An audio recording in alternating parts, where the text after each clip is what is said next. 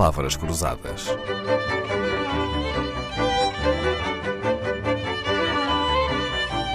Porque quase tudo é uma questão de semântica.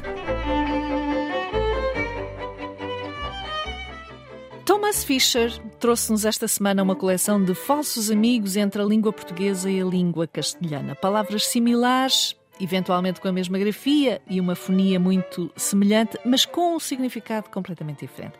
Já vimos os equívocos que se podem gerar em restaurantes, em oficinas de automóveis, ao falar de peças de vestuário. Mas e se dermos apenas um passeio pelas ruas, Thomas? Achas que também aí nos podemos equivocar? Sim, absolutamente. Um, por exemplo, quando um, em Espanha uma coisa se encontra fechada, não significa que esteja encerrada, significa que, que, que, que leva uma data. Fecha, em espanhol, é um, a data. data. Uhum.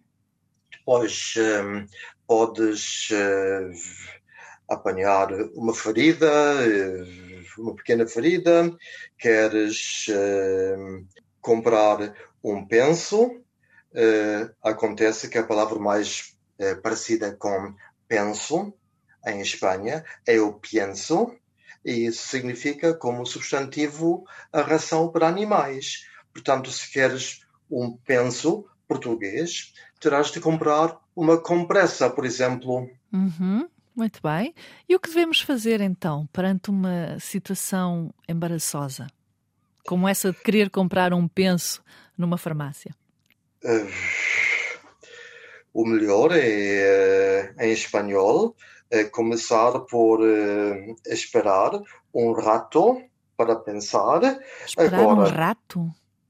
Sim, um rato é um momento, um minutinho, ok? Portanto, um, não há razão para chamar eh, um gato para, para apanhar um rato.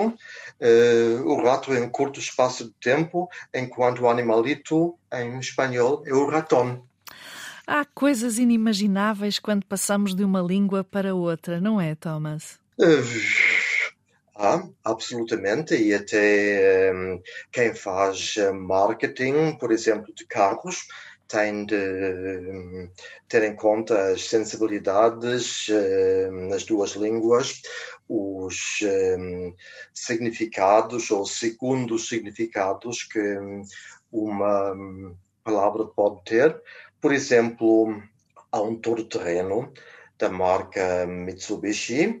Eh, conhecido por eh, Pajero, que em Espanha se chama Montero, porque um, eh, Pajero, em, pajero, em espanhol, pode significar idiota, mas um, também pode-se entender um homem que, um, por falta de parceira, procede à, auto, à autoajuda manual. Mais uh, recentemente tivemos o exemplo da Hyundai, uh, chamar em Portugal uh, Kauai, um novo modelo que, além fronteiras, tem um nome com quatro letras que um, começa com K, com, que, que, começa com K, termina com A, mas que lembra um palavrão português.